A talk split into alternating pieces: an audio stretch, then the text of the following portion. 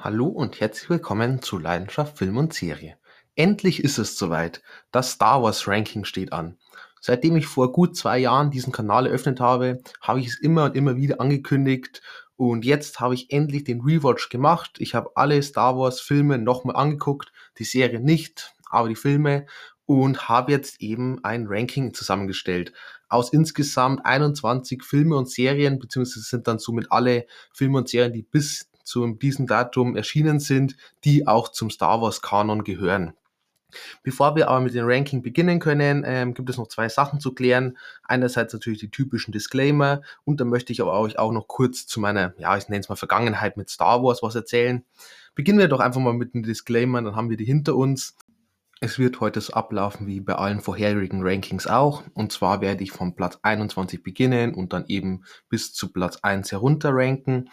Ähm, dabei wird gerankt nach den bereits vergebenen Punktzahlen, die ihr unter anderem zum Beispiel auch auf Instagram findet. Ein paar Punktzahlen haben sie jetzt auch während dem Rewatch nochmal verändert. Wenn ich dran denke, sage ich es dann bei dem jeweiligen Film dazu.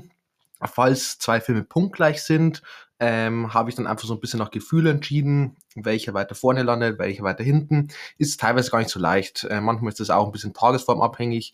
Zum Glück habe ich jetzt eben den Rewatch gemacht, somit hat, konnte ich zumindest noch recht gut miteinander vergleichen. Aber wie gesagt, da ist es dann wirklich teilweise, ich nenne es mal Millimeterentscheidung. Und sonst werde ich einfach bei jedem Film eben kurz was dazu sagen, ähm, aufgeteilt meistens in Pro und Contra. Ist jetzt hier nicht so ausführlich wie meine sonstigen Reviews, wenn es um einzelne Filme geht, sondern hier halt ein bisschen ja kürzer gehalten, ist klar, sonst wird es ewig lang dauern. Aber das Wichtigste werde ich ansprechen und wie gesagt eben hier aufgeteilt in Pro und Contra. Wichtig dazu zu sagen ist, dass es hier definitiv zu Spoilern kommen wird. Also im Gegensatz zu meinen sonstigen Reviews werde ich mich hier wirklich überhaupt nicht zurückhalten. Ich werde auf die Story eingehen, ich werde auf Twists, was auch immer alles eingehen. Ähm, liegt auch einfach daran, weil ich glaube, die meisten von euch dürften Star Wars mittlerweile alle Filme und auch Serien gesehen haben. Von dem her, wie gesagt, hier wird es definitiv zu Spoilern kommen. Und das Einzige, was hier dieses Mal neu ist, ist, dass dieses Ranking aufgeteilt wird auf zwei Teile. Liegt einfach daran, dass 21 Filme bzw. Serien halt einfach zu viel für eine Folge sind. Sonst dauert die wahrscheinlich Richtung zwei Stunden. Also wird es hier eben aufgeteilt werden. Heute wird wahrscheinlich von Platz 21 bis zu Platz 11 gemacht werden und dann in Teil 2 eben noch Platz 10 bis 1 dann behandelt werden. So viel zu den Disclaimern. Ich glaube, wir haben alles Wichtige besprochen. Und jetzt noch ein bisschen zu meiner, ich nenne es mal Vergangenheit mit Star Wars. Und zwar, viele von euch dürfen schon wissen, es gibt kein Franchise, das mir einfach mehr am Herzen liegt und mich auch vor allem in meiner Kindheit so sehr geprägt hat wie Star Wars.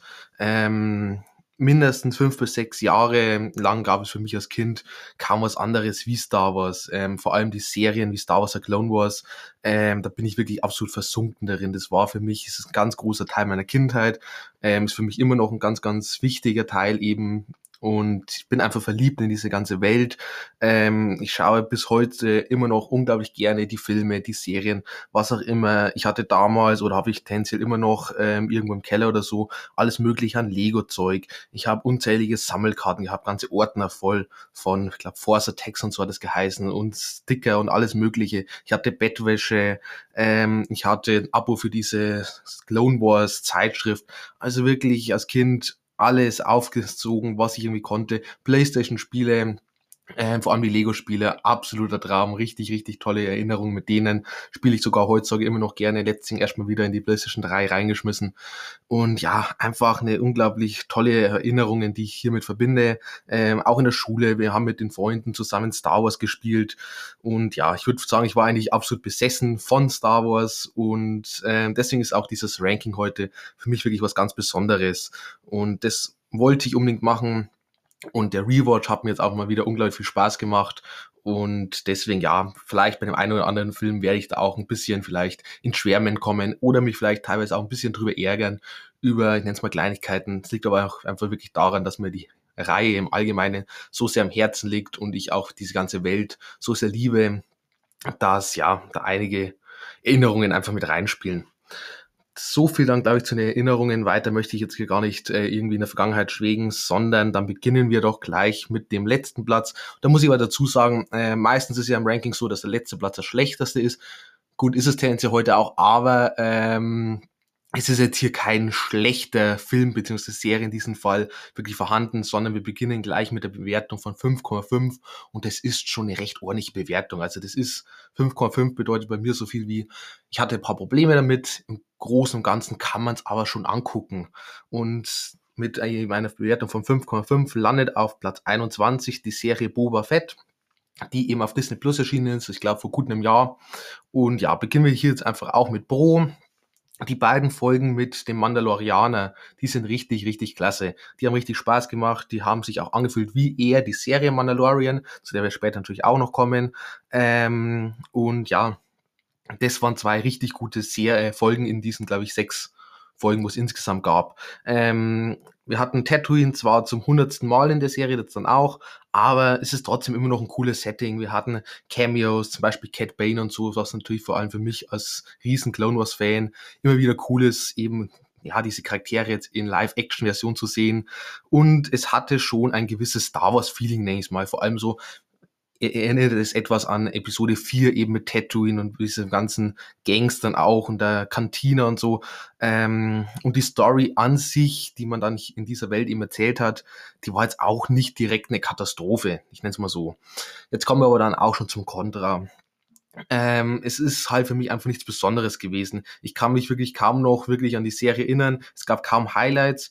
Es war alles trotzdem sehr belanglos und auch sehr zäh. Vor allem bei einem Charakter wie Boba Fett, der eigentlich so eine große Fanbase hat, da hätte man so viel mehr erzählen können und so viel auch tiefer trotzdem in diese ganze Gangsterwelt, in diese Kopfgeldjägerwelt eintauchen können. Und dann hat man am Ende so eine Story erzählt, die kann man tendenziell mit jedem Charakter jederzeit erzählen. Es war so Western angehaucht aber halt einfach nichts Besonderes, nichts, was irgendwie heraussticht oder was mir jetzt in besonders Erinnerung geblieben wäre. Und vor allem Boba Fett, das ist das größte Problem, der war leider unglaublich uninteressant in der Serie man hat ja eigentlich einen Charakter, der noch ein recht ungeschriebenes Blatt war, vor allem im Kanon-Bereich, von dem man, da hätte man wirklich viel erzählen können. Und dann macht man es einfach nicht, sondern tut ihn einfach überhaupt nicht weiterentwickeln, noch sonst was, ähm, und tut ihn dann sogar noch sehr langweilig einfach darstellen. Er hat kaum Beziehungen zu irgendjemanden.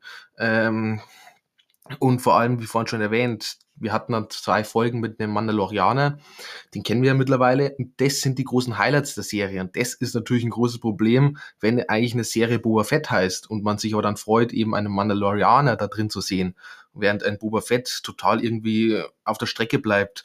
Ähm, die Effekte wurden bei der Serie angelehnt an die Originaltrilogie. Ähm, einerseits finde ich es natürlich cool, dass man sagt, wir möchten diesen Stil, dieses Feeling beibehalten. Aber natürlich für heutzutage, ähm, für die Verhältnisse heutzutage, ist es doch schon sehr gewöhnungsbedürftig, wenn man halt hier wirklich so mit Puppen und so arbeitet. Das hätte ich nicht unbedingt so gemacht. Vor allem, das hat man ja in den Filmen auch nicht gemacht. Es war ein bisschen ein komischer Schritt. Und von dem her landet leider Boba Fett, die Serie, auf dem letzten Platz. Auf Platz 20 haben wir dann auch wieder eine Serie, auch wieder von Disney Plus. Und zwar Andor. Staffel 1, gibt auch bisher nur eine Staffel, ähm, hat eine Bewertung von 6,0 erhalten. Hier beginnen wir mal ausnahmsweise mit Contra. Und zwar haben wir nämlich hier gleich schon ein ähnliches Problem wie bei Boba Fett. Der Hauptcharakter, eben in diesem Fall Cassian Andor, ist tot langweilig. Ich weiß, viele von euch da draußen, die lieben wirklich die Serie. Ich bin leider echt kein Fan und das liegt eben vor allem an dem Protagonisten. Die haben mich zu keiner einzelnen Sekunde in diesen ganzen, ich glaube, acht Folgen gab's, irgendwie fesseln konnte. Äh, ich finde ihn auch einfach nicht gut gespielt. Diego Luna eigentlich gar nicht mal ein schlechter Schauspieler. Hier konnte er mich wirklich in keinem einzigen Moment wirklich überzeugen. Ähm, Gleiches gilt aber auch für den Großteil der anderen Charaktere in der Serie. Da war keine wirklich dabei, der besonders interessant war. Wir hatten noch eine Adria Arjona mit dabei als Bix und einen Stellan Skarsgård. Ähm, die beiden waren Tänze noch am besten, bekommen aber einfach zu wenig Screentime dafür, dass sie irgendwie interessant werden können insgesamt auch einfach eine super triste Serie. Wenig Highlights auch wieder, ähnlich wie bei Boa Fett. Es läuft irgendwie Folge für Folge so dahin, ohne dass wirklich mal ich sage, ja, jetzt nimmt endlich mal Fahrt auf, jetzt kommt endlich mal diese, diese große Plot, der mich fesselt.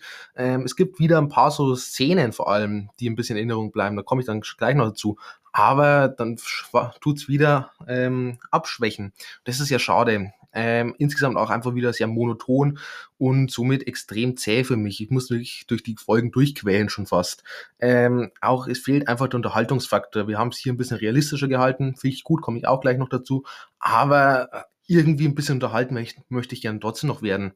Ähm, zum Beispiel haben wir dann drei Folgen, die im Gefängnis spielen, ohne dass da wirklich mal was passiert. Das ist halt leider einfach nicht besonders spannend. Man kann Gefängnis spannend erzählen oder man kann halt einfach lauter Männer zeigen, die die ganze Zeit im Gefängnis rumstehen, Pläne schmieden, aber irgendwie die nie wirklich ausführen und das dann so hinauszögern, damit man halt irgendwie seine Folgenanzahl erreicht. Das finde ich dann sehr, sehr frustrierend. Ähm, es fehlt auch einfach das Ziel, auf das die Serie irgendwie hinarbeitet. Wir haben keinen direkten Antagonisten, keinen wirklichen roten Faden. Das ist einfach am Ende eine Aneinanderreihung von mehr oder weniger, ich nenne es mal Alltagssituationen, zumindest jetzt in Star Wars Verhältnisse. Und von dem her leider, vor allem storytechnisch, war das für mich eine ziemlich, ziemlich zähe Nummer. Jetzt kommen wir aber noch ein bisschen zum Positiven, weil wir haben eine Bewertung von 6,0. Das heißt, es hat jetzt gerade alles sehr hart geklungen. 6,0 erreicht man nicht, wenn man nicht trotzdem irgendwas zu bieten hat. Und zwar fühlt sich die Serie sehr, sehr erwachsen an. Das mochte ich, diesen etwas anderen Ansatz mal. Ähm, vielen realitätsnäher auch, ähm, was ich auch gut fand. Dieses mehr bodenständige, diese bisschen so Spionage, Story oder wie auch immer das hat gut funktioniert. Ähm, insgesamt auch ein guter Grundton. Es war düsterer, bisschen so bedrückend man hat so dieses Regime des Imperiums wirklich gespürt. Ähm, einfach so dieses ganze Worldbuilding, das man auch betrieben hat mit wir haben gesehen Coruscant, die Zentrale, die ganze Verwaltung, Politik und eben Gefängnis, Spionage ähm, und der Untergrund, aus der sich dann die Rebellion langsam erhebt. Das war alles super spannend tatsächlich zu sehen. Es waren da immer nur so kleine Momente, wo man dann ein bisschen so, ich sag mal, hinter die Story blicken muss, um das alles zu sehen. Aber wenn man sich in diese Welt dann wieder hineinversetzt, dann bekommt man hier tatsächlich einiges geboten und vor allem halt eben sehr erwachsen, sehr realitätsnah präsentiert. Ähm, auch, dass man zeigt, wie das Volk eben unter diesem Regime des Imperiums leidet, leidet mit der ganzen Diktatur. Ähm, das sind alles super starke Themen, die auch dann in so gewissen Momenten zumindest richtig toll aufbereitet werden. Dann gibt es eben, wie vorhin schon mal erwähnt, auch so ein paar unglaublich gute Highlights, die mir tatsächlich dran trotzdem in Erinnerung geblieben sind. Der Gefängnisausbruch, wenn er dann endlich mal nach drei Folgen erfolgt, ist richtig klasse. Toll inszeniert, super spannend, richtig, richtig toll und vor allem auch so, ich nenne es mal dieses Ende vom Ding, sehr emotional. Also tolle, tolle Szene.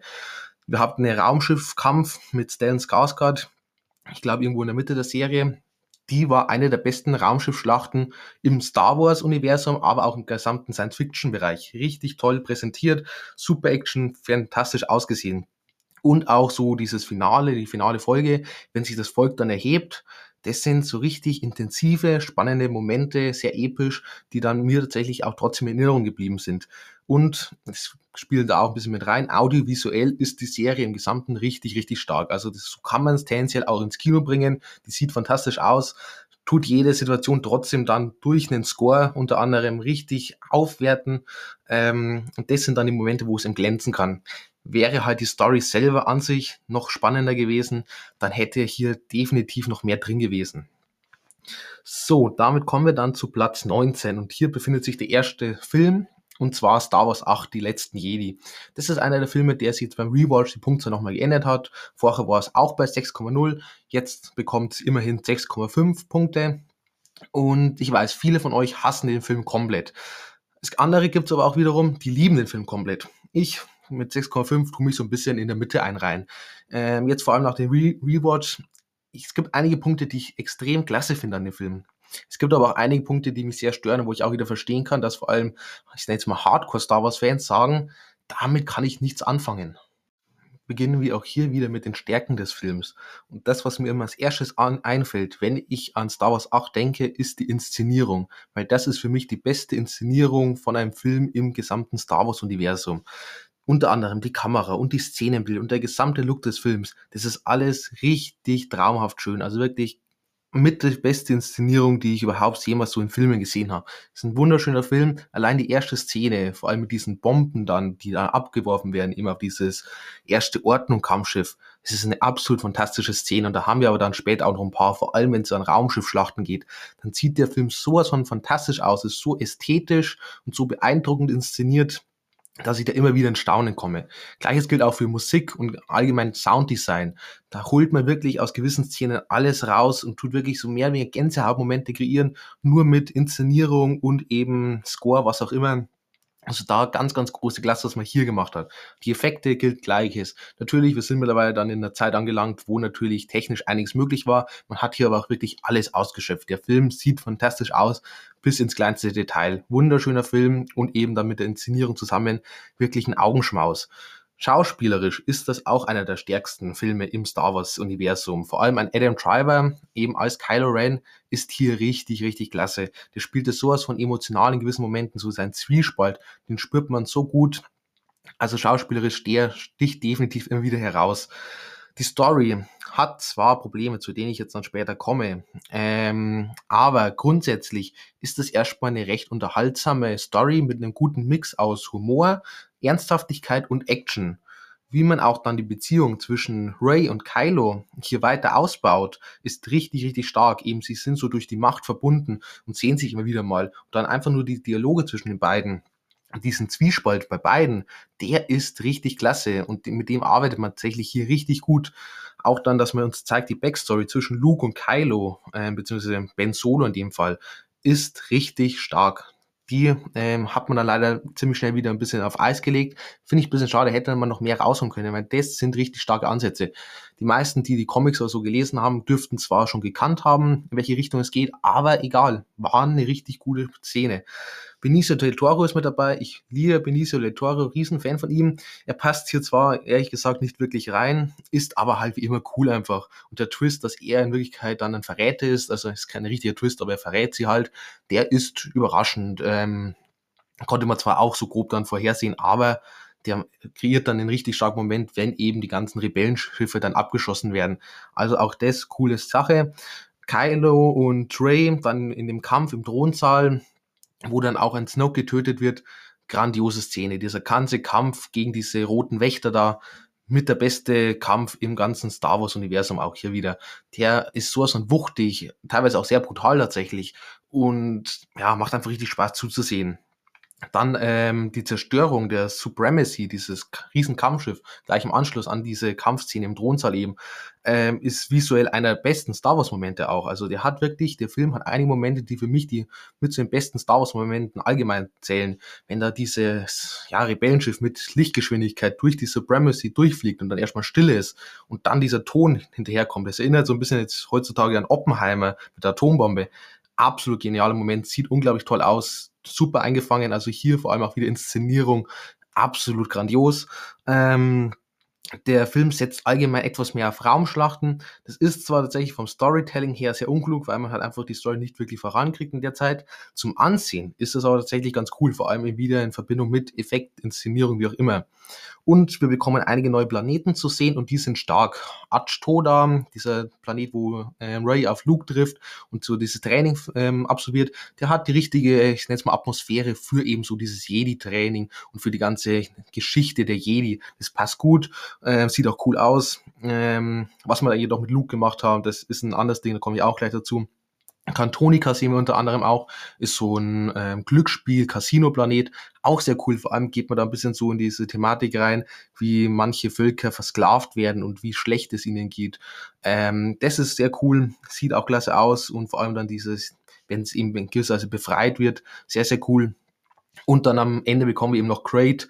Ähm, erinnert ein bisschen an Hoff, hat man aber dann sehr cool noch geändert mit diesem roten Salz, das dann so heraussprudelt, nächstes Mal, wenn die Speeder drüber gleiten, sieht richtig, richtig klasse aus. Ist jetzt zwar nicht das kreativste, wie gesagt, erinnert halt sehr stark an Hoff, aber visuell sehr, sehr cool, vor allem dann auch, wenn mit dem Millennium Falcon durch diese roten Kristalle da durchgeflogen wird. Richtig, richtig visuell beeindruckend. So, und jetzt kommen wir aber zu den Problemen von Star Wars 8. Und zwar Luke. Luke Skywalker, ähm, mit dem ja sehr, sehr viele Star Wars-Fans unglaublich viel verbinden. Viele sind eben mit der Originaltrilogie groß geworden und somit war das so der ultimative Held für sie. Und den hat man hier in diesem Film, wo man ihn ja jetzt mehr oder weniger zurückgebracht hat, Star Wars 7 hat man kurz gesehen, hier hat man ihn dann wirklich das erste Mal eben wirklich im Fokus wieder gehabt. Ähm, den hat man hier leider total vergeigt. Ich kann es nicht anders sagen und es ist so ärgerlich und so frustrierend. Man hat irgendwie versucht, ihn zu dekonstruieren und das sollte man mit so einem Charakter auf gar keinen Fall machen. Ähm, das hat auch einfach nicht funktioniert. Man hat ihn irgendwie als, er, er hat sich von der Macht abgewandt. Er schmeißt erstmal das Lichtschwert, das ihm Ray gibt, weg. Äh, er macht alles mögliche in dem Film. Er tut Kühe melken und ich möchte eigentlich gar nicht drüber reden, weil es ist so schlimm, wenn man darüber nachdenkt, was die mit dem Charakter da angestellt haben. Das ist so lächerlich und so, so dämlich auch, so unnötig vor allem. Ähm, dann auch sein Ende, wenn er sich einem Kylo Ren stellt, was erstmal eine coole Idee ist. Ähm, aber dann ist er gar nicht wirklich da, sondern ist nur so, ich nenne es mal als Machtgeist irgendwie da und dann stirbt er aber trotzdem, aber nicht eben auf dem Schlachtfeld, wenn er sich Kylo Ren stellt, sondern einfach auf seinem Achto-Planeten, wenn er auf einem Felsen hockt und dann einfach in Luft aufgeht. Das sind alles so frustrierende Momente. Und ich kann nicht verstehen, wie sich jemand dachte, das wäre eine gute Idee, weil damit macht man halt einfach unglaublich viele Star Wars-Fans unglaublich sauer. Ähm, es war einfach so unnötig, weil man hatte einen Charakter, mit dem hätte man einfach rein von der Nostalgie her super arbeiten können. Und dann macht man so komische Sachen mit ihm, die einfach nicht passen für den Charakter, ähm, nur weil man ihn irgendwie dekonstruieren wollte oder so echt keine gute Idee gewesen. Das ist das, was mich am meisten stört. Sonst die Story, ja, die ist halt leider total planlos. Die baut nichts fürs Finale auf. Ähm, das war jetzt auch die, der Film, der dann von dem anderen Regisseur gemacht wurde. Und irgendwie fällt der aus der Reihe. Der passt nicht zu Teil 7 und der passt nicht zu Teil 9. Alles, was der macht, tut dann Teil 9 ein bisschen rückgängig machen und er arbeitet aber gleichzeitig auch nicht da weiter, wo Teil 7 angefangen hat. Und somit ist das so ein Film, der tut zweieinhalb Stunden Zeit verschwenden, in Anführungszeichen tut dabei aber sogar noch in eine andere Richtung gehen wie die anderen Teile. Ähm, und ja, macht halt einfach nichts für die Trilogie im Gesamten. Das ist total ärgerlich. Ähm, auch da zum Beispiel Snoke zu töten, das war zwar überraschend, aber halt total dämlich. Ich meine, ich bin kein großer Snoke-Fan, muss ich ganz ehrlich sagen. Ähm, aber er war halt dann unser Antagonist und den dann einfach mitten in Teil 8 zu töten, obwohl ja noch Teil 9 kommt, das war einfach so eine dämliche Entscheidung. Vor allem, wir wissen ja dann, was man dafür dann in Teil 9 gemacht hat. Das komme ich dann auch später dazu. Und ja, kann ich auch nicht verstehen, wie man auf die Idee gekommen ist, das so zu machen, obwohl die Umsetzung war cool. Wenn Kylo Ren dieses Lichtschwert dreht, anschaltet und ihn dann halbiert, sehr coole Szene und dann eben gefolgt von diesem richtig krassen Kampf da im Thronsaal, genial. Aber für die gesamte, ich nenne es mal Trilogie gesehen, halt einfach total sinnbefreit. Ähm, sonst, wir haben halt in dem Film, das macht man dann auch in Teil 9 noch, irgendwelche random Fähigkeiten, die damit reingebaut werden. Leia schwebt plötzlich wie Superman durchs Weltraum, keine Ahnung. Ähm, Luke eben plötzlich als Machtgeist, der aber trotzdem ganz normal rumläuft und dann aber plötzlich doch nicht da ist.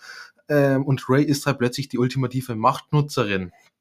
Das sind halt so neue Fähigkeiten, die frustrieren als Star Wars-Fan, weil man denkt sich halt, das haben sie jetzt sieben Filme lang nicht gemacht, in keiner Serie gemacht und plötzlich können die das alles bisschen fragwürdig. Allgemein Ray hier einfach viel zu schnell weiterentwickelt, war viel zu schnell, viel zu gut, ultimative, gute Jedi mit allen Fähigkeiten, kann jeden besiegen. Das ist, wie mein Charakter auch ziemlich schnell zerstört. Nach diesem Film wurde sie total gehasst von vielen Fans. Ich muss sagen, ich finde Ray insgesamt immer noch cool. Okay, ich bin grundsätzlich schon Ray-Fan.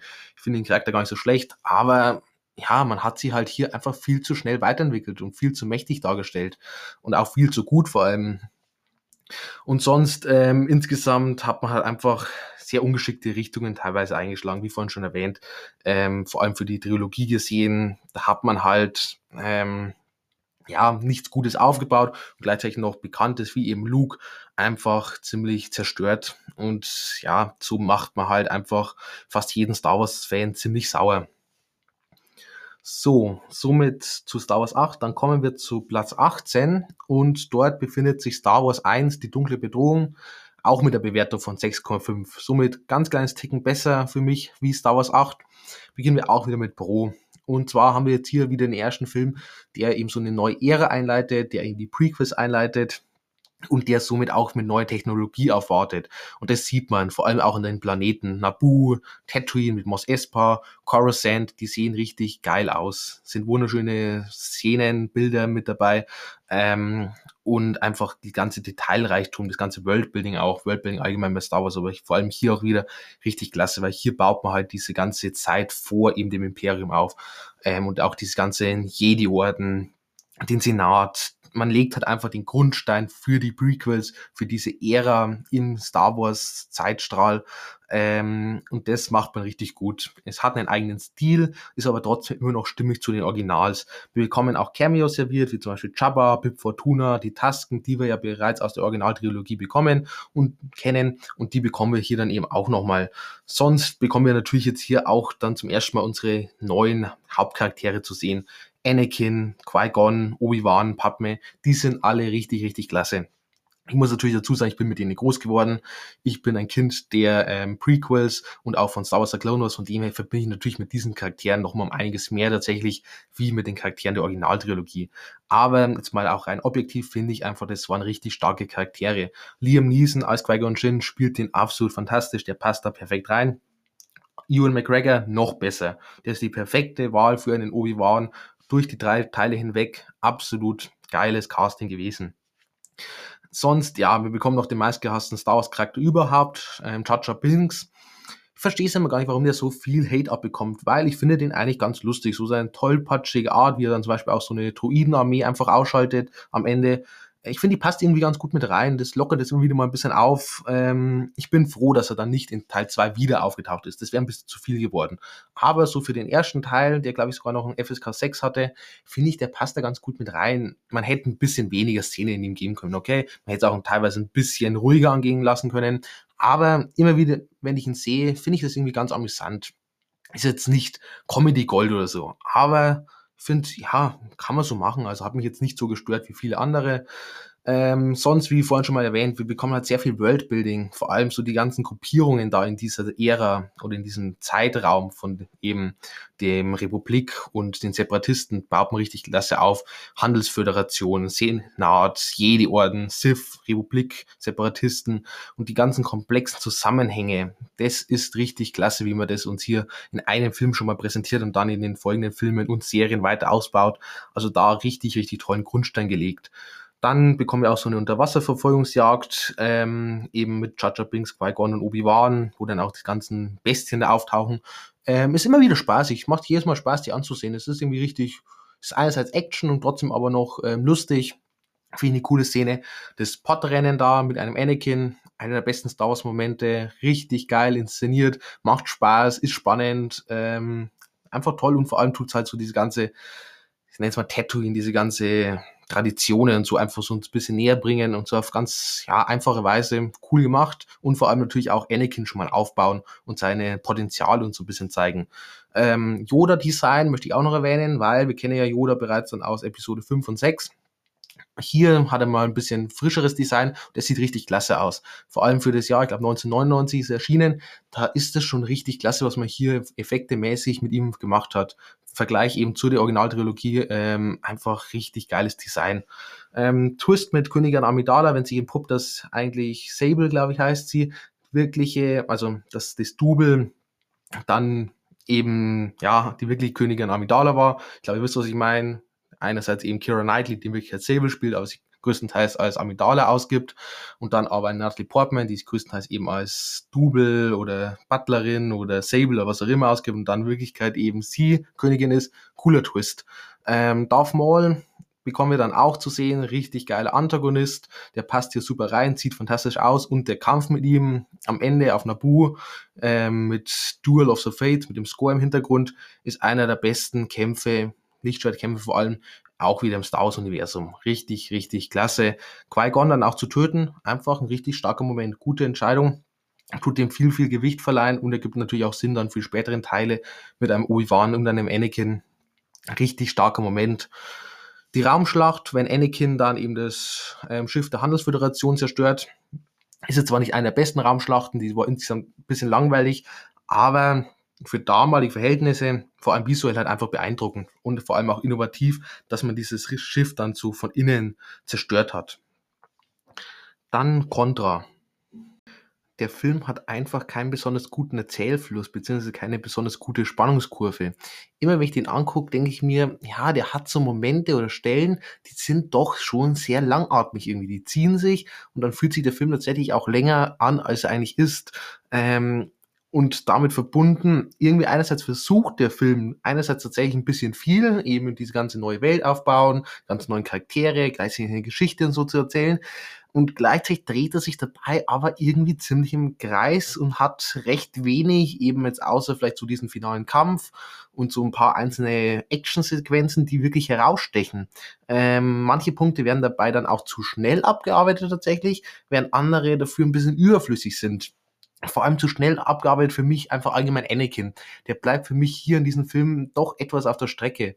Ähm, so seine ganze ja, Kindheit sehen wir noch ein bisschen mehr, aber dann sobald er nach Coruscant kommt, so diese ganze Einführen in diese neue Welt, weil er kommt jetzt von diesem Ted von Tatooine, dieser Abgeschiedenheit und jetzt hat er eben diese große Galaxie vor sich und das fehlt mir so ein bisschen, dass man es zeigt, wie er sich jetzt eben so neu zurechtfinden muss.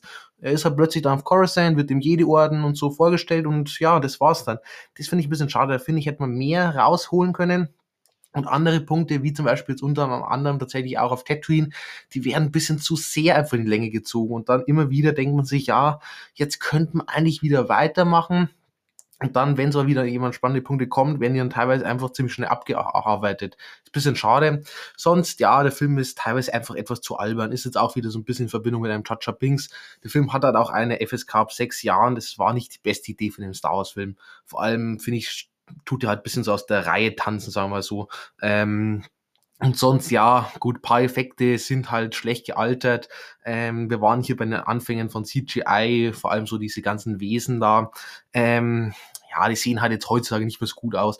Das will ich jetzt aber ehrlich gesagt dem Film gar nicht irgendwie negativ äh, angreifen oder so, weil gut, irgendwo muss man Anfang gesetzt werden und er hat sich das getraut und im Großen und Ganzen für 1999 hat er schon eigentlich echt ordentliche Effekte, nur halt so ein paar Sachen sind halt einfach heutzutage nicht mehr so, ja, up to date, aber gut, das ist, glaube ich, selbstverständlich.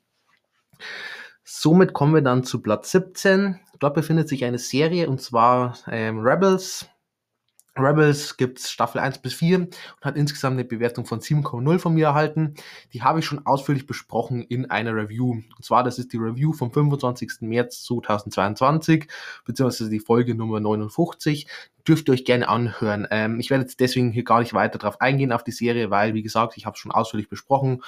Gerne anhören, aber wie gesagt, Platz 17 für Rebels mit einer Bewertung von 7,0. Und somit machen wir dann gleich bei Platz 16 weiter. Und dort befindet sich Star Wars The Clone Wars, der Film, mit einer Bewertung von auch 7,0. Und ja, ich weiß, viele haben ein bisschen Probleme mit dem Film. Ich finde so als Pilotfilm, so als Auftaktfilm, Film die Serie, macht ja einiges gut. Äh, beginnen wir auch hier mit den Stärken. Wir haben halt einfach wieder hier so viele neue Charaktere, die wir kennenlernen. Unter anderem eine Asajj Ventress, Captain Rex und natürlich mein absoluter Liebling Ahsoka Tano. Ich glaube, die meisten wissen es von euch, ist mein absoluter Lieblingscharakter im gesamten Film- und Serienbereich. Ähm, ich bin wieder groß geworden und von dem her, ja, hier hat sie den ersten Auftritt und der ist schon mal gut. Am Anfang ist sie, und das stimmt, noch ein bisschen, ich nenne es mal nervig, ähm, aber ich finde, es ist genau der richtige Anfang für so einen Charakter, weil genau so kann man ihn eben dann weiterentwickeln. Sie wird ruhiger, sie wird besonnener, sie wird nachdenklicher, tut alles dann mehr strategisch auch betrachten. Und hier am Anfang haben wir halt noch die, so dieses, ähm, dieses sehr kindliche, dieses etwas aufgedrehte, ähm, bisschen übermütige. Und das finde ich macht Barbara Tense gut, dass man es eben hier so beginnen lässt und allgemein ihr ganzer erster Auftritt, wenn sie aus diesem Schiff heraussteigt und eigentlich die erstmal denken, es ist Obi-Wans neue Padawan, aber sie dann meint, nein, sie wurde Anakin zugeteilt und die beiden sich dann eben im Laufe des Films kennenlernen. Das finde ich sehr, sehr stark gemacht. Ähm, Sonst bekommen wir aber auch viele bekannte Charaktere. Ähm, wir haben das zu der Dynamik hier schon zwischen Obi-Wan und Anakin, ähm, die natürlich dann in den Filmen auch weiter besteht, aber hier mehr oder weniger für mich tatsächlich eben in dem Film, aber auch in der Serie am besten umgesetzt wurde. Ähm, Count Dooku sehen wir, was natürlich sehr klug ist, weil Clone Wars spielt ja direkt nach Episode 2 Dort war Count Dooku unser Hauptgegner, von dem her natürlich klug, den hier gleich wieder zu bringen. Ähm, wir sehen Jabba the Hutt, was natürlich auch immer klug ist, wenn man um die ganze Unterwelt geht, wo er dann auch bei Star Wars Clone Wars stark weiter ausgebaut wird. Und somit legen wir hier wirklich gute Grundsteine. Ähm, es ist auch interessant, weil hier ähm, auch Charaktere auftauchen, wie zum Beispiel jetzt ein Jabba, der weder böse noch gut ist, sondern eben so zwischen den Seiten ist. Ähm, und dann aber auch durch seinen Sohn noch etwas an Tiefe bekommt, was ich auch gut finde, dass man auch mal so welchen Charakteren wie eben so Gangstern einfach ein bisschen mehr Tiefe verleiht. Und das ist genau das, was eben Clone Wars später dann auch so gut macht. Sie haben nicht so diese Schwarz-Weiß-Betrachtung, sondern wir haben eben so Charaktere, die sich für keine der beiden Seiten, weder Separatist noch Republik entscheiden, sondern einfach dazwischen stehen. Und und trotzdem aber teilweise sehr interessant sind. Und das sind die Stärken von Clone Wars und das sieht man hier im Film bereits. Sonst, ja, vorhin schon mal gesagt, äh, so kann Anakin natürlich zum ersten Mal zusammen und die machen wirklich sofort Spaß. Die beiden haben eine klasse Chemie miteinander, ähm, wie sie sich gegenseitig immer so ein bisschen aufschaukeln, ein bisschen so, ja, gegenseitig antreiben auch. Ähm, das ist einfach richtig klasse. Ähm, sonst, ja, der erste ruhige Moment nach dem Kampf auf Christophsis mit den beiden, wenn sie eben nebeneinander sitzen und Anakin dann Ahsoka mehr wegen als Padawan annimmt, ist für mich so ein bisschen Gänsehautmoment. Dieses Gespräch, wenn ich meine, sie hätte es niemals als Obi-Wans Padawan geschafft, aber vielleicht schafft sie es als seine sehr, sehr starker Moment. Jedes Mal, vor allem wenn man natürlich dann weiß, wie sich die beiden dann weiterentwickeln, ist es einfach so ein ganz entscheidender Moment für das einfach, ja, für die ganze Saga. Sonst ähm, grundsätzlich die Story von dem Film ähm, für einen Auftakt eigentlich genau richtig. Sie ist simpel, nimmt sich jetzt auch nicht zu viel vor, sondern hat eine recht, ich sag's mal, Standard-Story in Anführungszeichen, um sich halt auch gleichzeitig so mit Zeit zu nehmen, um erstmal reinzukommen, um so ganz die ganzen Klonkriege im Gesamten kennenzulernen. Das finde ich macht sie gut. Ähm, zum ersten Mal auch dann diese richtigen Kriegsszenarien zu sehen, einfach richtig klasse. Dafür liebe ich auch Clone Wars für die ganzen Kriegsszenarien, die aufgebaut werden, auch immer mit dieser Emotionalität mit dabei. Und ja, ähm, ganze Klonarmee lernen wir hier kennen, auch die Hierarchien in dieser Armee dann, ähm, verschiedene Fahrzeuge, Panzer, was auch immer, Raumschiffe, verschiedenste Druiden dann auch auf der Separatistenseite. Also hier wirklich diese ganze dieses ganze Kampf, dieses ganze Krieg zwischen Republik und Separatisten wird hier nochmal richtig stark aufgebaut, wo es ja dann eben, ja, der Name sagt schon in Clone Wars, dann ähm, das zentrale Thema sein wird. Dann bekommen wir auch einige Lichtschwertkämpfe, die sehr cool sind, zum Beispiel Ahsoka gegen Ventress, den verliert sie dann auch ziemlich schnell und das ist klug, eben um eine spätere Entwicklung von ihr zu zeigen. Wenn sie dann später in der Serie immer wieder mal gegen Ventress trifft, dann sieht man, dass sie sich weiterentwickelt, dass ihre Fähigkeiten wachsen. Von dem her sehr klug. Ähm, auch Obi-Wan gegen Ventress ähm, ist dann um einiges ein längerer Kampf und ist richtig cool. Richtig cooles ähm, Lichtschwertkämpfe und auch der finale Kampf gegen Dooku, also Anakin gegen Count Dooku. Echt cooler Kampf. Ich mag die gesamte Präsentation von der Serie, die Animation, der Score, das Worldbuilding, das ganze Feeling. Das ist alles richtig klasse. Dafür liebe ich auch Clone Wars später. Es entwickelt sich zum Glück sogar noch weiter von den Animationen, vom ganzen Zeichenstil. Aber hier für den Anfang sehr, sehr cool. Und ähm, die Settings sehen einfach hervorragend aus, muss man auch sagen. Wie gesagt, das Worldbuilding allgemein auch in Clone Wars überragend, aber hier im Film auch schon. Coruscant sehen wir zum ersten Mal eben in dieser animierten Form und auch vor allem die ähm, Unterwelt von Coruscant richtig cool ausgebaut und zum ersten Mal so richtig im Fokus. Ähm, oder auch Tatooine bei Sonnenuntergang, traumhaftes Setting, also da am Ende absolut phänomenal. So, jetzt kommen wir aber zu ein paar Schwächen, die die Serie trotzdem hat, oder der, der Auftakt zur Serie, so ist richtig. Ähm, zum Beispiel gibt es so eine Wandkletterpassage, nenne ich mal, recht in der Mitte. Ähm, die ist, selbst für Star Wars-Verhältnisse, ähm, sehr übertrieben. Da hat man teilweise einfach ein bisschen übers Ziel hinausgeschossen hat man zum Glück dann später in der Serie wieder ein bisschen zurückgeschraubt. Es gibt ein paar Plotholes, die sich nicht leugnen lassen und ist, die Serie ist, oder der Film ist manchmal einfach etwas zu albern. Ähm, sonst, man merkt, dass die Stärke von Clone Wars eher bei, ich sag mal, 20 Minuten Episoden liegen oder dann zumindest, wenn ein paar Episoden aneinandergereiht werden. Hier haben wir es eben in Spielfilmlänge und da leidet tatsächlich der Spannungsbogen ein bisschen drunter. Äh, manche Sachen werden dann damit man eben diese Laufzeit erreicht, ähm, für mich zu sehr in die Länge gestreckt oder sind einfach etwas überflüssig. Zum Beispiel diese ganze Story da mit Padme und Zero, auch diesem einen Hut da, ähm, die hätte man nicht unbedingt gebraucht oder hätte man zumindest kürzen können. Gleichzeitig geht es mir zwischen Anakin und Ahsoka tatsächlich am Anfang etwas zu schnell. Ähm, es ist sehr schnell so das Gefühl da, dass sie sich schon ewig zusammen sind und schon ewig kennen. Da finde ich, hätte man ein bisschen sich mehr Zeit lassen können und das vielleicht dann lieber in der Serie langsam noch ein bisschen weiter aufbauen können und nicht hier im Film gleich schon mehr oder weniger die ganzen Kennenlernphase reinzwängen. So, damit kommen wir dann zu Platz 15 und dort findet sich das erste Spin-off-Film aus Star Wars und zwar Solo, a Star Wars Story. Äh, Habe ich damals im Kino gesehen, ähm, hat eine Bewertung von 7,0 von mir erhalten. Und ja, die Stärken des Films. Ein Alden Ehrenreich ist echt in Ordnung als Han Solo. Der macht echt einen echt guten Job. Man muss natürlich sagen, er kommt natürlich nicht an Harrison Ford ran. Das war aber eigentlich schon im Vorhinein klar. Das ist eine fast unmögliche Aufgabe. Und das habe ich auch nicht erwartet. Aber so als junger Han Solo, finde ich, passt der ganz gut rein. Ähm, der gesamte Cast allgemein ist cool. Emilia Clarke haben wir mit dabei. Die passt vor allem mit der Chemie eben zu einem Han Solo. Ähm, Woody Harrison geht immer ähm, als Beckett hier. Donald Glover als ähm, Lando Calrissian, sehr, sehr cool. Cooles Casting, passt super in die Rolle, hat diese, einfach diese Ausstrahlung, diesen Charme von einem Lando eben hier wieder mit reingebracht. Und auch ein Paul Bettany als Dryden Voss ist in Ordnung. Schauspielerisch macht er einen guten Job. Ich mag den gesamten Anfang auf Corellia, diese Flucht, und wie ein Han Solo und Kira dann getrennt werden, ist tatsächlich sehr tragisch. Von Anfang an weiß man dann somit auch, worum es im Film eben geht, was so die Mission oder die Aufgabe von einem Han Solo ist, eben wieder mit Kira vereint zu werden. Und ich bin tatsächlich sogar ein Fan. Ich weiß, viele von euch hassen es komplett, aber ich mag es, wie Han Solo zu seinem Namen kommt. Ich finde es eine ganz coole Szene da. Ähm, sonst, ähm, der Planet dann mit dem Imperialen Krieg bekommen als nächstes, ähm, wo er dann auch auf Chewbacca trifft und so. Ich finde, es ist alles sehr cool gemacht. So ein kleines Kriegsszenario bekommen wir hier wieder. Und ja, diese ganze kleine Kampf da mit Chewbacca und dann, wie sie sich zusammen eben, ja, zusammenschließen, um zu entkommen, ist eine coole Sache. Ähm, und gibt den beiden eigentlich eine recht interessante Backstory tatsächlich. Die müssen sich dann auch am Anfang erstmal ein bisschen kennenlernen. Es wird so wieder recht schnell übersprungen tatsächlich, aber zumindest jetzt so ein bisschen angedeutet. Ähm, sonst bekommen wir als nächstes dann noch den Kampf auf diesem einen Schneeplaneten da mit dem Zug und der macht richtig Bock. Das ist so die Szene, an die ich mich immer am besten erinnere am Film, weil die ist von Action her richtig klasse. Ähm, ist auch sehr krass, dass man ähm, Rio und Quai ähm, sterben lässt. Das verleiht dem Film trotzdem noch mal ein bisschen mehr Gewicht und vor allem ähm, einen jetzt weiß ich nicht mehr, wie er heißt, ähm, Film Woody Harrison, ähm, tut man halt damit einfach ein bisschen interessanter, ein bisschen tiefgründiger gestalten ähm, und dass sie dann vor allem auch nicht mal an die Beute kommen. Es ist ähm, genau richtig tatsächlich für den Verlauf des Films.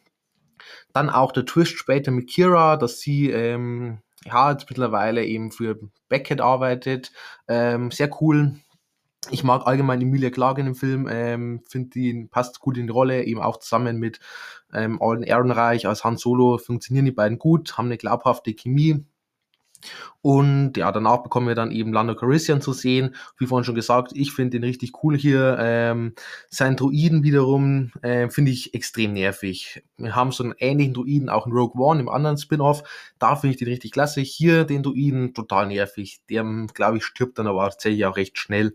Ähm, hab mir in dem Fall tatsächlich recht wenig ausgemacht. Ähm, sonst bekommen wir dann auch nochmal so einen Twist mit Enfys Nest gegen Ende wo wir eigentlich immer dachten, das wären so skrupellose Söldner, in Wirklichkeit wollen sie eigentlich nur überleben. Ähm, das passt auch wieder gut zu dem Film und ist halt mal wieder so, ja, nicht, dass man sich vom ersten Eindruck nicht täuschen lässt. Von dem her ganz netter Twist. Ähm, und insgesamt ähm, guter Fanservice auch ähm, verbaut, ähm, mit so dem, zum Beispiel dem Spiel, ich glaube, Decharik oder so heißt es, wo auch Chewbacca immer gespielt hat. Ähm, oder Beckett, der sich dann verkleidet als ähm, Skiff-Guard. Das sind ganz coole Sachen, die man da mit reinbrachte.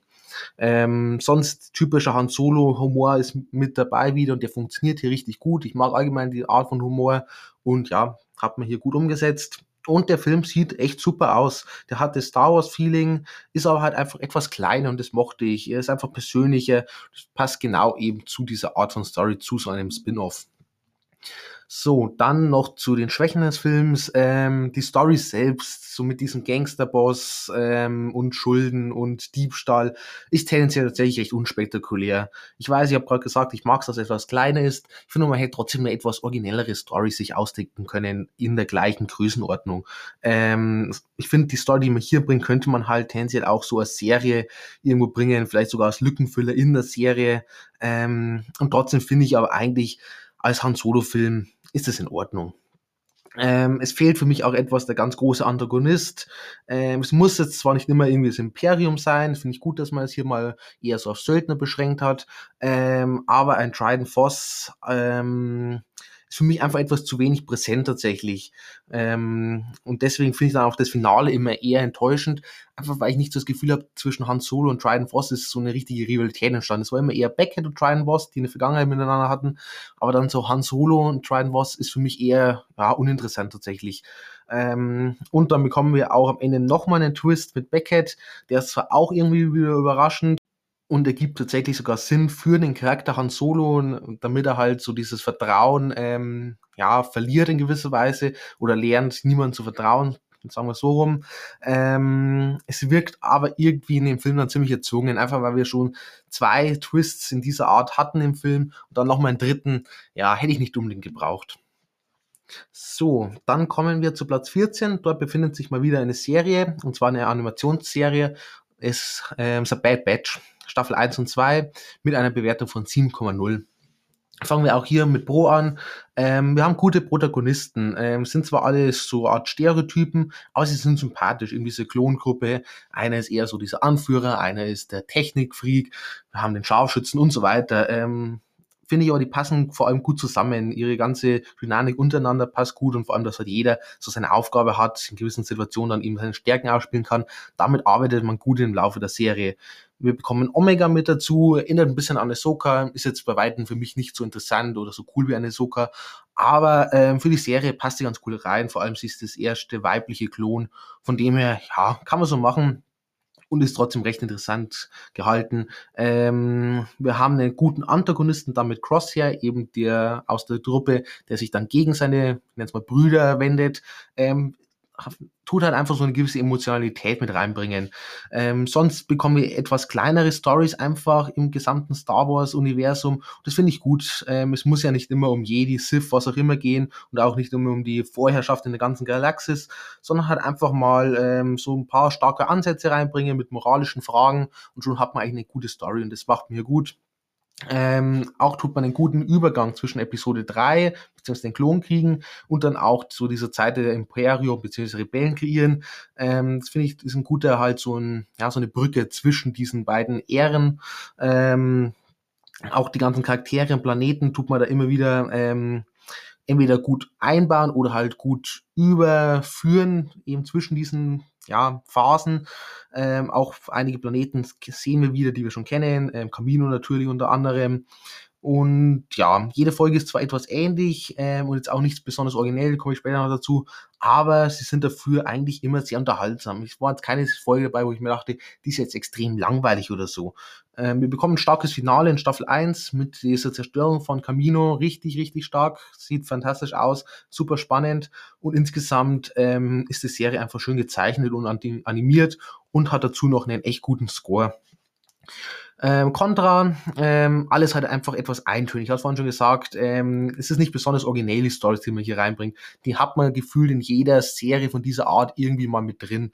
Ähm, es sind somit auch recht wenige Highlights mit dabei. Ähm, und wenn dann Highlights sind, dann sind sie eher durch Cameos, ähm, kommen die zustande, was für mich immer ein bisschen, ja, ein bisschen schwach ist, weil ich meine, irgendwelche Charaktere, die wir aus anderen Serien oder Filmen kennen, das kann man natürlich immer bringen, aber das sollte eigentlich nicht die Stärke von einem Eigenprodukt am Ende sein. Ähm, das haben ja damit zusammenhängen ja mehr Fanservice als eigene Ideen halt. Und so diese Moralfragen beziehungsweise die ernsteren Themen sind für mich etwas zu selten aufgegriffen, obwohl eigentlich die Serie die perfekte Gelegenheit dazu bietet, mit dieser ganzen Thematik Klone, äh, wie unterscheiden sie sich untereinander, wie gehen sie um, nachdem jetzt der Krieg vorbei ist und sie jetzt eigentlich ausgemustert werden, wie es ähm, ist auch, dass sie jetzt eben plötzlich sich gegen ihre damaligen ja, Freunde stellen müssen, wie ist es, befolge ich Befehle oder tue ich lieber das in Anführungszeichen Richtige? Ähm, das sind halt eigentlich interessante Themen, die man dann leider häufig ähm, zu schnell oder zu ungenau bearbeitet hat. Und viele Charaktere bleiben einfach auch etwas zu blass, sowohl in der Klongruppe als auch drumherum. So, dann als nächstes Platz 13 und jetzt glaube ich wird es ein bisschen kontrovers, weil das ist jetzt einer der Filme, den glaube ich sehr viele zumindest in die Top 3 packen würden. Und zwar Star Wars Episode 5, das Imperium schlägt zurück. Auch eine Bewertung von 7,0, aber für mich der beste Eintrag hier mit einer Bewertung von 7,0, halt eher auch Tendenz mit 7,5 Fangen wir mit Pro an. Ich glaube, da sind noch viele mit mir einig. Beim Contra, glaube ich, wird es ein bisschen strittiger. Ähm, ich finde alles auf Hoff, was passiert, ganz am Anfang mit der Echo-Basis, mit dem Vampar und dem Angriff des Imperiums finde ich richtig klasse. Okay, den Anfang, die ersten, glaube ungefähr dreiviertel Stunde, mag ich total gern. Gucke ich mir jedes Mal gern an. Ähm, allein schon Luke eben, der dann in dieser Höhle Kopf überhängt und dann das Lichtschwert herschwingt und dem Vampar den Arm abschlägt und so und dann von Han Solo gefunden wird. Ich mag das richtig gern. Die ganze Welt, auch dieses verschneite, eiskalte, eigentlich überlebensfeindliche Gebiet, finde ich, passt hier richtig gut. Ähm, dann zwischendurch bekommen wir so einen Twist, dass dieses, nennen es mal kleines, grünes Wesen dann tatsächlich der Jedi-Meister Yoda ist. Ähm, das wusste man natürlich damals noch nicht. Heutzutage, jeder, der den Film sieht, weiß es natürlich sofort. Damals war es ein Twist.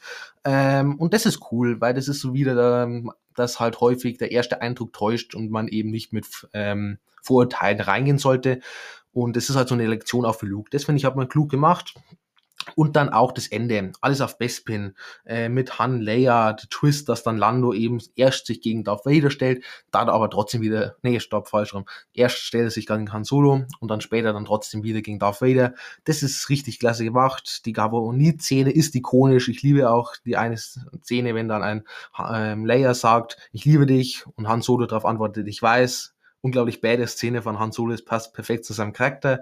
Und dann natürlich auch der Kampf ähm, Luke gegen Vader ist für mich einer der bedeutsamsten der Filmgeschichte insgesamt. Ähm, vor allem natürlich mit dem Ende, mit dem großen oder vielleicht sogar dem größten Plot-Twist überhaupt, ähm, wenn Darth Vader sagt, nein, ich bin dein Vater absolut geniale Szene. Ähm, allgemein Darth Vader und Luke hat man toll weiterentwickelt in dem Film. Vor allem die beiden halt diese Beziehung miteinander und dann mit dem grünen Abschluss eben das herauskommt. Er ist sein Vater. Tolle Beziehung aufgebaut, die natürlich dann im Finale, in Episode 6, dann noch zusammengeführt wird. Ähm, und ja, Han Solo hier in dem Film ganz klares Highlight aber für mich. Der sticht hier wirklich heraus, der hat die stärksten Szenen. Ähm, und ja, klar, Harrison Ford als Han Solo ist immer klasse, aber hier hat er für mich seinen besten Auftritt. Audiovisuell ist der Film auch richtig gut, wobei ich sagen muss, visuell finde ich tatsächlich Teil 4 nochmal einen Ticken besser. Dafür finde ich aber auditiv ist Teil 5 der beste der originalen Trilogie. Der Score und die Soundeffekte absolut genial. Jetzt kommen wir aber zum Kontra. Und jetzt glaube ich, wird es ein bisschen kontroverser. Ähm, bitte tötet mich nicht. Wir fangen einfach mal an. Ähm, wie vorhin schon gesagt, fangen wir trotzdem erst wieder ein bisschen positiven an, um euch ein bisschen zu beruhigen. Alles, was auf Hoff ist, am Anfang, finde ich richtig klasse. Alles, was am Ende auf Bestpin dann stattfindet, auch richtig cool. Leider alles dazwischen finde ich total langweilig. Das muss ich echt so sagen. Ähm, obwohl, wie gesagt, so dieses Yoda, der Twist mit Yoda ist cool. Der Auroba allgemein als Planet ist sehr außergewöhnlich und passt aber dann eben für diese Ausbildung von Luke. Ähm, und auch diese Szene mit Han Solo und so in diesem Asteroidenfeld, dem Weltraumwurm und so, das ist jetzt nicht schlecht, okay? Fühlt sich aber für mich einfach immer wie so ein, ja, so ein Lückenfiller an. Ich habe das Gefühl, sie wollten die Laufzeit einfach wieder auf gut zwei Stunden bringen und dachten sich so, wie was machen wir jetzt zwischen Hoff und Bespin? Das kann es nicht gewesen sein. Und dann hat man einfach gut, ja, eine Dreiviertelstunde auch das da eingebaut. Und ich finde das einfach im Vergleich zu dem ja, großen Ganzen, finde ich das echt uninteressant und halt einfach unrelevant auch. Ähm, sonst finde ich, es gibt auch ein paar sehr lächerliche Szenen einfach im Film. Zum Beispiel, wenn Luke ganz am Ende von dieser Plattform dann runterspringt, nachdem er erfahren hat, dass Darth Vader sein Vater ist und dann einfach in irgendeiner Röhre plötzlich landet und ähm, ja, es wäre nicht, dass er springt, keine Ahnung, 50 Meter in die Tiefe und rutscht einfach wie am Spielplatz. Sind halt so merkwürdige Szene oder auch kurz darauf, ähm, wenn dann ein Darth Vader Luke mehr oder weniger über die Macht ruft und Luke dann plötzlich total euphorisch Vater sagt, denke ich mir so, du hast gerade rumgeschrien, weil du erfahren hast, dass der ja, das ultimative Böse dein Vater ist und plötzlich freust du dich mehr oder weniger, dass er dich über die Macht ruft. Das sind halt so, so komische Szenen, wo ich mir jedes Mal denke, was habt ihr euch dabei eigentlich, ja, gedacht? Sonst, ähm, muss ich aber noch sagen, die dafür die allerletzte Szene, wenn ein Luke und ein Leia am Fenster dann stehen, an diesem Raumschiff, ähm, und vor ihnen dann die Galaxie zu sehen ist, die ist wunderschön. Wunderschöne letzte Szene, aber halt auch, wie gesagt, ein paar merkwürdige Szenen, vor allem am Ende zu. Und deswegen schafft es für mich Episode 5 leider nur auf Platz 13, ist aber mit 7,0 trotzdem ein Film, wo ich sage, der ist überwiegend stark. So, dann Platz 12, auch wieder eine Serie und auch wieder eine Serie, die ich bereits in einer Review ausführlich besprochen habe, und zwar Obi-Wan. Ähm, eine der neueren Serien hat von mir eine Bewertung von 7,5 erhalten, gibt eine Staffel und ja, wie gesagt, ausführlich besprochen in einer Review. Und zwar, das ist die Folge vom 23. Juni 2022. Dürft ihr euch natürlich gerne anhören, werde ich also hier nicht weiter besprechen. Und dann zum letzten Punkt für heute, und zwar Platz 11. Und dort befindet sich das andere Spin-off aus der Filmreihe und zwar Rogue One mit einer Bewertung von 7,5. Hatte zuvor nur eine 7, ist jetzt nach dem Rewatch um 0,5 noch umgeklettert. Und ja, für mich hat es auch definitiv seine Gründe. Dazu komme ich jetzt als erstes, zwar die Stärken. Der Film sieht absolut fantastisch aus. Die Effekte, die Planeten, der allgemeine Look ist ein wunder, wunderschöner Star Wars Film. Vielleicht sogar einer der schönsten, vielleicht sogar der schönste im ganzen Saga. Richtig toll. Ähm, auch hier hat man ähnlich wie bei Andor wieder so einen etwas düstereren, realistischeren Look. Ähm, und das passt dann einfach zu dieser Spionage-Story und der ganzen Imperium-Zeit. Ähm, wir bekommen viele neue Planeten zu sehen, zum Beispiel Cheddar, Scarif, Yavin 4, sehen wir wieder. Äh, und die sehen alle wirklich fantastisch aus. Jeder hat so eine gewisse Atmosphäre, die genau richtig passt. Ähm, ist trotzdem abwechslungsreich und halt allgemein so diese Planeten unter der Imperium-Kontrolle zu sehen, ist einfach sehr, sehr cool und hat so was Bedrückendes mit dabei. In Verbindung damit bekommen wir dann auch immer wieder so Action-Szenen oder Kriegsszenarien und die kommen hier mal richtig zu tragen. Ähm, hier sehen wir wirklich so diesen Schrecken des Krieges, diese ganze Verfolgung und diese ja, Tyrannei des Imperiums. Das ist sehr, sehr stark gemacht. Ähm, und wenn dann tatsächlich auch am Ende alle unsere Protagonisten sterben, dann geht es einem echt nahe, weil wir haben mittlerweile dann eine gewisse Verbindung zu den Charakteren aufgebaut und dann zu sehen, wie sie eben auf Scarif einen nach dem anderen fällt. Aber wir wissen gleichzeitig, sie haben das auch für den Grund getan, denn sie haben jetzt mehr oder weniger die, ja, den Grundstein für Episode 4 angelegt. Dann äh, hat es was sehr Emotionales mit sich. Die Story allgemein finde ich ganz okay. Die Spionage-Story ohne Jedi und so ist mal etwas anderes, finde ich aber grundsätzlich sehr spannend. Ähm, haut mich jetzt aber leider auch nicht ganz vom Hocker. Das ist auch immer so mein größtes Problem. Ich finde alles, was erzählerisch gemacht wird, gut, aber leider auch nicht mehr. Ähm, einfach auch nicht kreativ genug, um ehrlich zu sein, weil man hat halt einfach so eine typische Spionage-Story genommen und halt in die Star Wars-Welt gepackt. Ähm, aber trotzdem finde ich vor allem, dass der Film gut in die Star Wars Welt integriert wird, weil er baut eben auch wieder so einen Übergang zwischen ja, in gewisser Weise Episode 3 und dann zu Episode 4. Diese ganze Thematik mit den Todessternplänen, äh, das natürlich in Episode 4 dann nur sehr kurz angeschnitten wurde, ohne viel Erklärung. Das tut man eben hier dann schön ausbauen und schön logisch dann eben einbeziehen. Das finde ich, hat man gut gemacht. Ähm, und trotzdem macht aber der Film sein eigenes Ding. Und von dem her, ja, das hat man gut hinbekommen. Ähm, auch, dass man hat eben dann diese Schwachstelle vom Todesstern erklärt, ähm, warum da eine Schwachstelle verbaut ist, dass das eben bewusst eingebaut wurde. Ähm, sehr coole ähm, Idee. Sonst die ganze Story mit Chin und ihrem Vater, ähm, gespielt von einem Mads Mickelson, ähm, finde ich noch mit am besten vom Storytelling her beginnt sehr tragisch, als sie noch ein Kind ist und ihre Mutter getötet wird. Ähm, und sie weiß dann eben auch nicht, ist ihr Vater wirklich übergelaufen und so. Und wenn sie es eben dann das letzte Mal sieht und dann er kurz darauf stirbt, dann sind es einfach sehr emotionale Szenen, die einen trotzdem berühren. Sonst ähm, Ben Mendelssohn als Krennic ähm, ist echt ein guter Antagonist. Der spielt es richtig klasse. Der ist so richtig so ein Typ, den man richtig verabscheut. So ein Imperium-General. Äh, und vor allem passt aber auch richtig gut eben in diese Spionage, in diese etwas bodenständigere Story einfach rein. Dann natürlich noch die Schlussszene mit Darth Vader, über die muss man auch noch reden, weil die ist einfach genial. Wenn er sich da durch die Tente vormordet, einer der intensivsten, spannendsten und gleichzeitig auch grausamsten Momente in der ganzen Saga, ähm, ist aber tatsächlich mittlerweile auch eine Szene, die sehr, sehr, ja, häufig gelobt wird. Ähm, eine Sache, wo man auch immer noch sehr positiv auffällt, ähm, dass man so diese Rebellenallianz auch so ein bisschen die Schattenseiten zeigt. Ähm, Cassian Ender zum Beispiel ist eigentlich ein Paradebeispiel dafür, weil hier ist er tatsächlich noch ein sehr interessanter Charakter, im Gegensatz zur Serie später, aber hier hat man ihn gut aufgebaut, vor allem, weil er kein typischer Held ist, sondern er tötet gleich am Anfang einen seiner Freunde.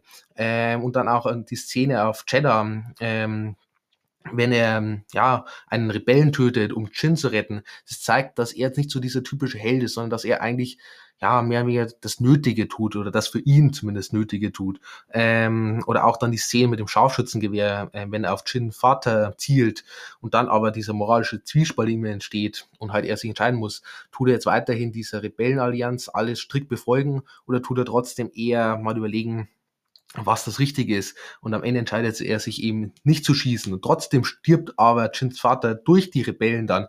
Das ist alles super klug, wie man das hier aufbaut und halt eben zeigt, die Rebellenallianz ist nicht so dieses ultimative Gute, wie wir es vielleicht in der Originaltrilogie zu sehen bekommen haben.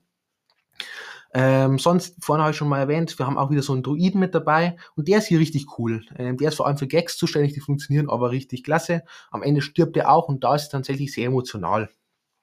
Sonst bekommen wir auch noch Saw Gerrera zu sehen, den wir aus Clone Wars kennen. Finde ich, tut mir hier toll einbauen. Ähm, bekommt sich zu viel, aber habt wichtige Momente. Ähm, sonst noch, zu guter Letzt, viele gute andere Charaktere sind mit dabei. Zum Beispiel ein Chirrut Imwe, äh, Bitty Rook und so. Die erinnert ein bisschen für mich an ähm, den Film Sieben Samurai und funktioniert hier tatsächlich richtig gut, weil ähm, die Charaktere einen dann ans Herz wachsen, ähm, dann am Ende aber einer nach dem anderen stirbt und das ist klug gemacht. So baut man halt, ja, einerseits Spannung auf und halt auch so ein gewisses Gewicht und Emotionen. Dann aber noch zu den Schwächen. Ähm, es gibt gar nicht mal so extrem viel, was mich an dem Film stört. Wie gesagt, vorhin schon mal die Story. Ich finde sie okay, aber halt auch nicht mehr. Sie haut mich halt einfach nicht vom Hocker. Das ist nichts direkt Negatives. Das ist aber das, was am Ende halt den Film für mich ein bisschen zurückhält. Ähm, ich finde zwar auch den ruhigeren Ansatz von dem Film gut, mit Spionage und so, und dass alles auch hier wieder etwas kleiner ist. Ähm, aber so ein bisschen fehlen mir auch hier wieder die großen Highlights einfach. Einfach was für mich heraussticht. Wie gesagt, die Kriegsszenarien teilweise richtig klasse. Auch die eine Zerstörung von Cheddar sieht absolut phänomenal aus. Aber so, ja, meistens bei Star Wars denkt man halt an das große Spektakel und das fehlt hier tatsächlich ein bisschen. Und eine Jin Erso ist für mich tatsächlich noch eine Schwäche. Ich bin nämlich einfach kein Riesenfan von ihr. Felicity Jones spielt es eigentlich gar nicht mal so schlecht.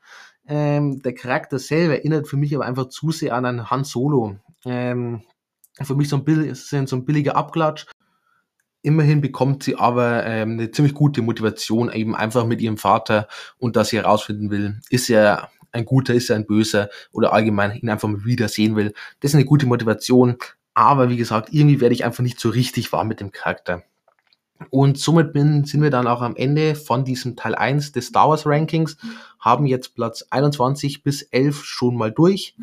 Und dann wird es auf jeden Fall in den nächsten Tagen äh, Teil 2 noch geben. Ich werde es dann auf Instagram oder so auf jeden Fall ankündigen. Ich hoffe, euch hat dieser Teil 1 schon mal gefallen und schaltet dann natürlich gerne bei Teil 2 wieder ein. Und bis dahin wünsche ich euch eine schöne Zeit.